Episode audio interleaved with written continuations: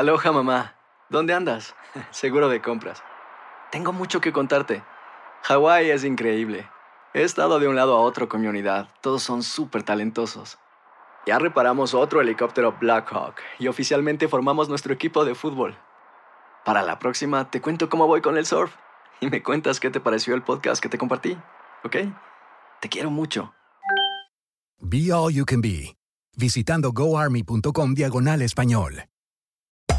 Hacer tequila, Don Julio, es como escribir una carta de amor a México. Beber tequila, Don Julio, es como declarar ese amor al mundo entero.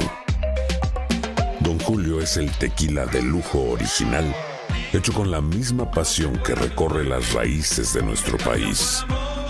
Porque si no es por amor, ¿para qué? Consume responsablemente. Don Julio Tequila, 40% alcohol por volumen, 2020. Importado por Diageo Americas, New York, New York. American Giant makes great clothing, sweatshirts, jeans, and more right here in the U.S. Visit American-Giant.com and get 20% off your first order with code STAPLE20. That's 20% off your first order at American-Giant.com, code STAPLE20. This is the story of the one. As a maintenance engineer, he hears things differently. To the untrained ear, everything on his shop floor might sound fine, but he can hear gears grinding or a belt slipping. So he steps in to fix the problem at hand before it gets out of hand. And he knows Granger's got the right product he needs to get the job done, which is music to his ears. Call, clickgranger.com, or just stop by. Granger, for the ones who get it done. El siguiente podcast es una presentación exclusiva de Euforia On Demand. Empezamos rapidito el programa de hoy con el tema que obviamente ha estado ocupando algunos titulares durante la mañana y era un poco como que la noticia más esperada y más anticipada y más predicha de todo este periodo político que comienza ahora, eh, desde el año que comenzó en enero, y es que finalmente la Comisión de Ética de la Cámara de Representantes ha rendido un informe en el que recomienda al Pleno de la Cámara la expulsión del representante Ramón Rodríguez Ruiz, electo por el distrito que representa a Cuamo y creo que también está ahí Bonito. No recuerdo si hay partes de Salinas en ese distrito también, pero es ese distrito del sur que para que ustedes tengan una idea, porque va a ser parte del análisis que vamos a, hacer, es un distrito que el Partido Nuevo Progresista nunca había ganado. Era uno de esos pocos distritos legislativos donde el PNP en los 40 años que tiene, 40 y pico ya, el PNP tiene, bueno, no, el PNP tiene 50 años, este año los cumple nunca había podido ganar ese distrito, como nunca había podido ganar tampoco el distrito representativo que incluye la ciudad de Mayagüez, eh, y ambos los perdió el Partido Popular en la elección pasada. Este representante, de más está que nosotros volvamos sobre lo llovido, ¿verdad? Y recordemos que es el representante que estuvo involucrado en todo el escándalo este de que había le había pegado o había agredido físicamente a una empleada de su oficina con la cual se argumentaba que sostenía una relación amorosa o una relación de pareja. Y que ahí hubo unas diferencias entre ellos y eso terminó en una agresión. Después, cuando este asunto rompió y se, ordenaron unas investigaciones adicionales. El presidente de la Cámara de Representantes nombró un oficial examinador en la figura del ex fiscal especial independiente Ernie Cabán. Ese informe arrojó otras irregularidades con respecto de cómo maneja su oficina y otro tipo de eh, actos que son cuestionables de este representante a la Cámara del PNP. Y a esto se le ha dado largas y largas y largas. Se refirió como casi siempre se refieren todos los asuntos de conducta eh, de los miembros de la legislatura a, a la Comisión de Ética de la Cámara. Si fuera senador, pues sería a la del Senado. Preparando el camino o haciendo el due process para en algún momento, como es evidentemente el deseo y la decisión del presidente de la Cámara Johnny Méndez, aplicarle al representante la disposición constitucional en la que se dice que son las propias cámaras los que pueden juzgar la capacidad de sus miembros. Es decir, que es la Cámara de Representantes y nadie más quien tiene la potestad de expulsar o destituir a un representante a la Cámara. Igual que en el Senado, solamente es el Senado.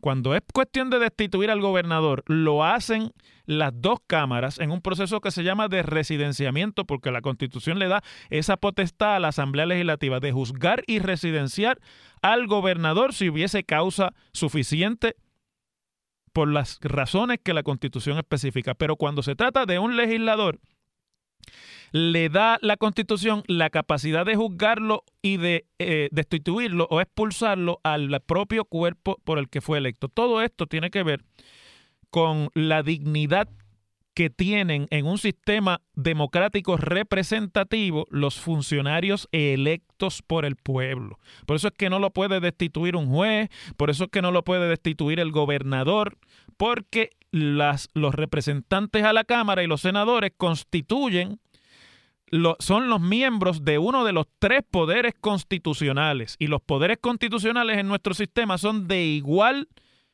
eh, jerarquía, aunque de funciones distintas.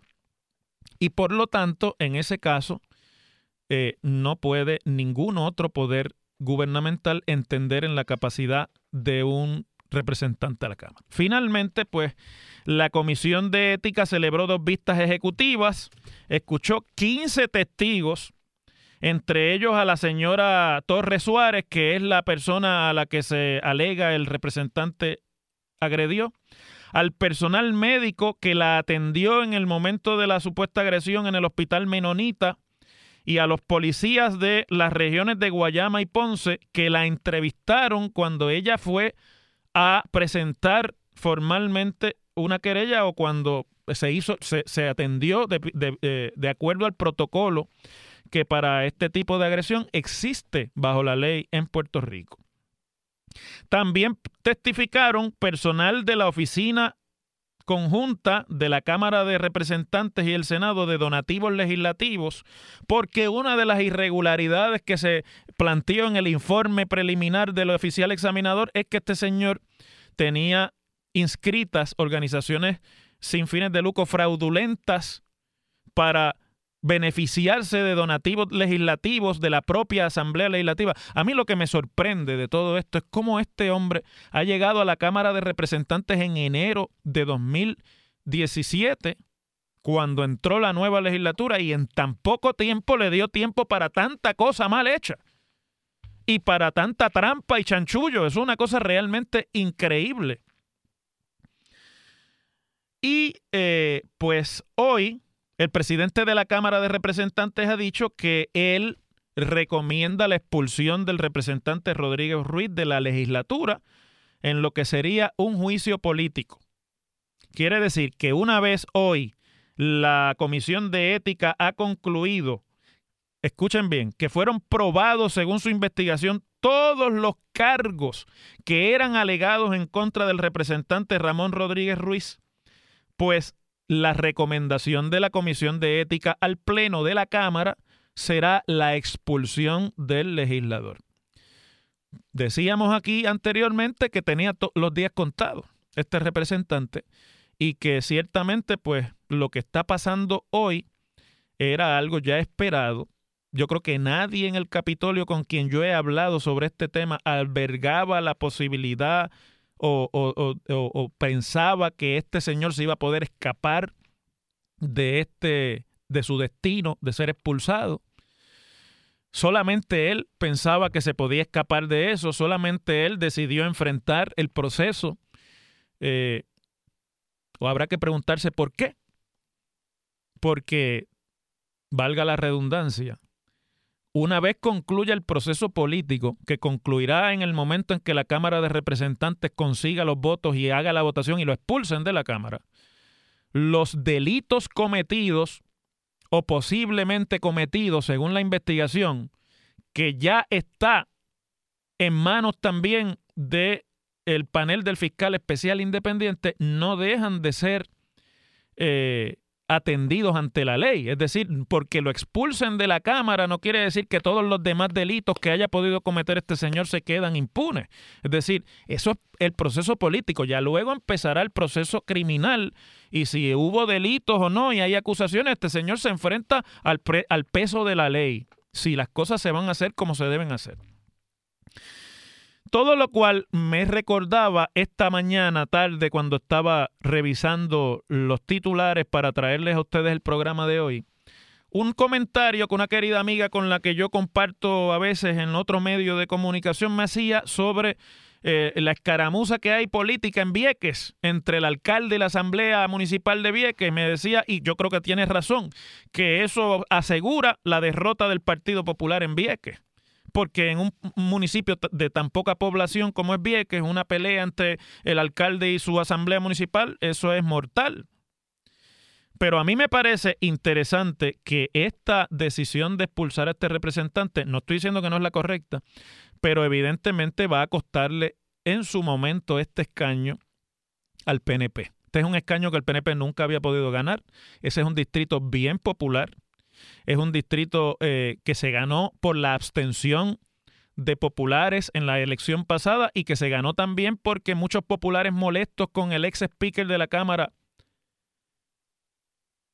Jaime Pereyó, por las cosas que han surgido alrededor de su figura, molestos y buscando votar en contra de Pereyó, no votaron en la papeleta legislativa o la dejaron en blanco o votaron por otros candidatos y eso pues le costó varios escaños al PNP, digo al Partido Popular, entre ellos este. Este es uno de los que le costó ese asunto eh, al Partido Popular el escaño. Por lo tanto, el péndulo político regresará y gravitará a donde está la fuerza política en ese distrito, que no es en el PNP. Porque en, en casi 50 años de ese partido nunca habían podido ganarlo. Y demográficamente el distrito no ha cambiado tanto como para usted poderse explicar. Es decir, que esto es lo que llamaban en política un chivo. Se, se, alinearon los planetas, se dieron todas las condiciones y el PNP ganó por primera vez ese distrito. Ahora van a pasar dos cosas una vez lo expulsen. Va a empezar la pelea política allí por su sustitución. Debe haber ya varios candidatos buscando llenar la vacante que él va a dejar, que le corresponde llenarla al PNP. Es un distrito donde Cuamo, el alcalde es popular, Salinas, la alcaldesa es popular, Ay Bonito, el alcalde es PNP. Así que usted debe aducir que como no hay mayoría de alcaldes populares en ese distrito, allí la fuerza de determinar quién va o no a llenar ese distrito no es de los líderes municipales de esos municipios y allí se va a dar una lucha encarnizada que el PNP va a tener que atender institucionalmente para que eso no se convierta en otro frente político más en un distrito en el que de por sí son débiles. Y además de eso, esto va a traer todas las dinámicas primaristas, aunque no haya primaria, que se dan en Puerto Rico alrededor de la posibilidad de entrar a un escaño político y lograr ser nominado por el partido de turno. Pero me parece que se le acabó su cuarto de hora a Ramón Rodríguez Ruiz, eso no era difícil de predecir. Pero finalmente está pasando lo que todos sabíamos que iba a pasar. Así es como se bate el cobre en la política puertorriqueña. En WKAQ se abre el aula del profesor Ángel Rosa. Conoce de primera mano cómo se bate el cobre en la política. Las cosas como son. Profesor Ángel Rosa en WKAQ.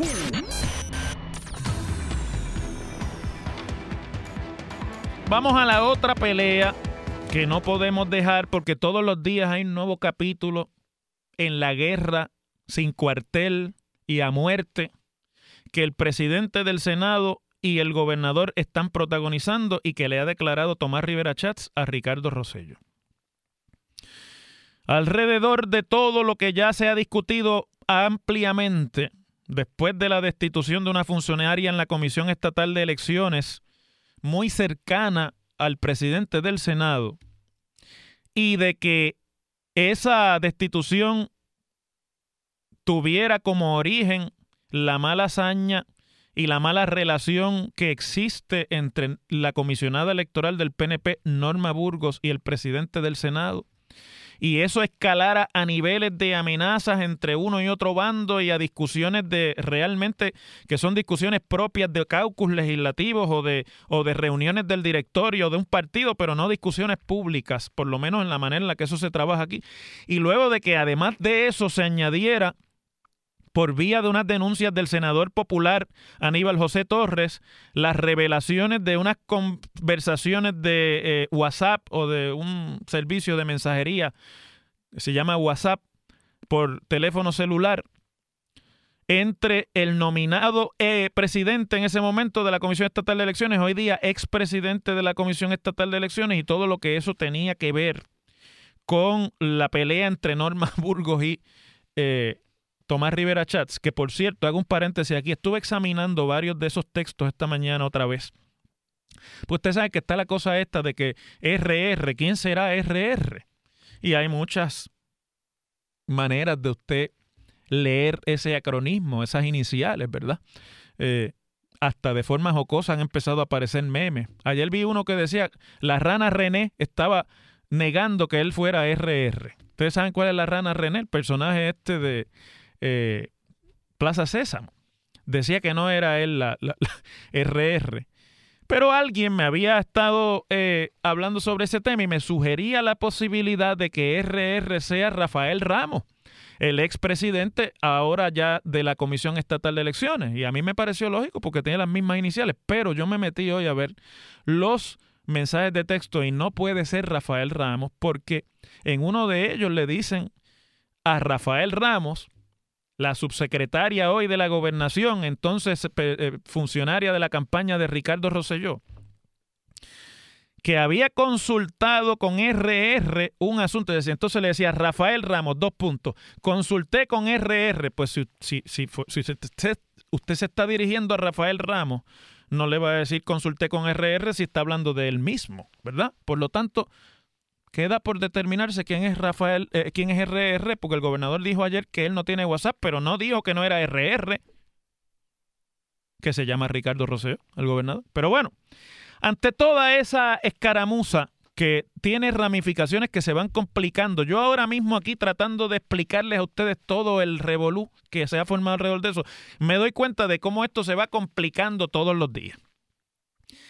Y cómo todos los días, desde el Senado se cruzan amenazas veladas hacia la fortaleza y desde fortaleza contestan y tratan de capear el aguacero y vuelve y se incrementa nuevamente eh, el ataque desde el Senado, a lo cual se une también el ataque desde la Cámara de Representantes porque el gobernador vetó una legislación que para el presidente de la Cámara era bien importante y fundamental, que es la legislación esta de protección de la libertad religiosa.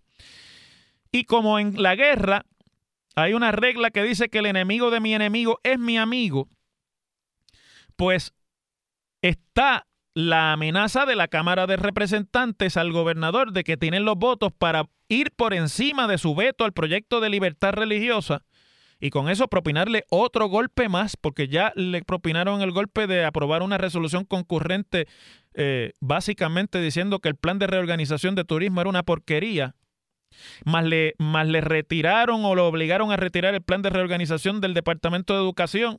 Y hoy se anuncia retirar el plan también de la creación de una comisión reguladora de servicios en Puerto Rico, que es también algo que está dando la vuelta en términos de qué es lo que pasa en Fortaleza. Y, y, en términos legislativos de la relación entre fortalezas, que no se hablan, es que no se entienden, es que no saben lo que están haciendo eh, los que legislan desde Fortaleza. Todo eso está por ahí dando vueltas, pero sobre el proyecto de libertad religiosa, el cuestionamiento está en si los votos existen en el Senado para lograr revertir el voto del el veto, perdón, del gobernador a la legislación, porque en la Cámara pues parece que los hay, pero en el Senado no estuvieron cerca de los votos ni siquiera para aprobar la medida, mucho menos para reconsiderarla, que necesitarían dos terceras partes. Y como contestación a eso, el presidente del Senado, que escribe unos viñetes, hace unos improntos, unas intervenciones en sus páginas de Facebook, que son de lo más interesantes y yo diría que pintorescas también.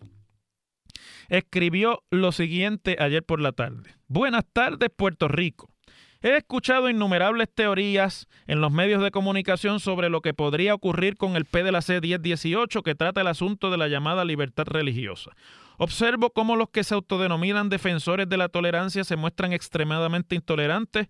Veo cómo los agitadores y cazapeleas quieren crear una controversia de absolutamente todo en el gobierno. No es agitadores, es que lo que se ve no se pregunta.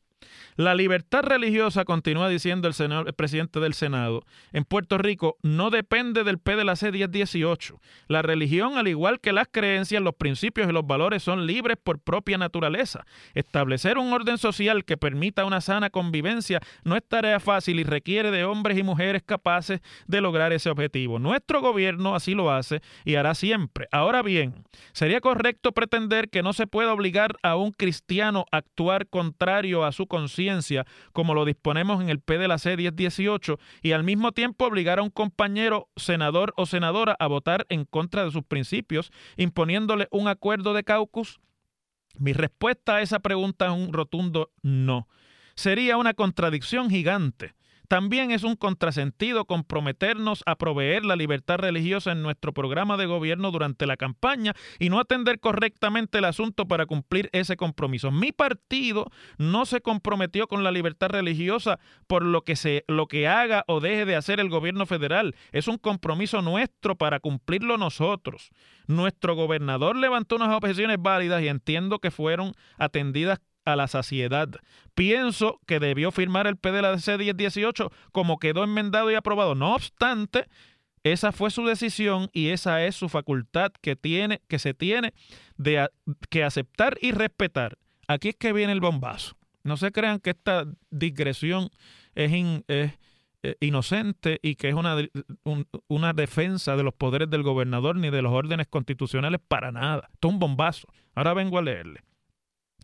En el Senado podemos ir sobre ese veto. Esa es nuestra facultad y prerrogativa que merece el mismo respeto que la del Poder Ejecutivo. Si me lo propongo, puedo conseguir los votos para ir sobre ese veto, dice el presidente del Senado. Y después dice, se los aseguro, el récord habla por mí. Cada legislador asuma su responsabilidad, actuará conforme a su conciencia y votará como mejor entienda. La información que yo tengo es que anda partiendo brazos para conseguir los votos que no tiene y quitando chavos y amenazando con quitar comisiones y todo eso es información que tengo. Pero vamos a ver, lo que es interesante es que le dice veladamente al gobernador, yo tengo los votos para pasarte por la piedra, pero no lo voy a hacer por ahora. Interesante mensaje dentro de la guerra que existe entre estos dos personajes. Así se bate el cobre en la política puertorriqueña y nosotros se las cantamos desde aquí, las cosas como son. El pasado podcast fue una presentación exclusiva de Euphoria On Demand. Para escuchar otros episodios de este y otros podcasts, visítanos en euphoriaondemand.com. American Giant makes great clothing, sweatshirts, jeans, and more right here in the U.S. Visit American-Giant.com and get 20% off your first order with code STAPLE20. That's 20% off your first order at American-Giant.com, code STAPLE20. El verano llega con nuevos sabores a The Home Depot. Encuentra ahorros en asadores, como el Next Grill con cuatro quemadores de gas propano ahora en compra especial, a solo 199 dólares. Para hacer comidas de todos los sabores y cumplir con todos los antojos. Desde una clásica carne asada, con elotes y cebollita, hasta jalapeño poppers, para darle un toque picante a la reunión.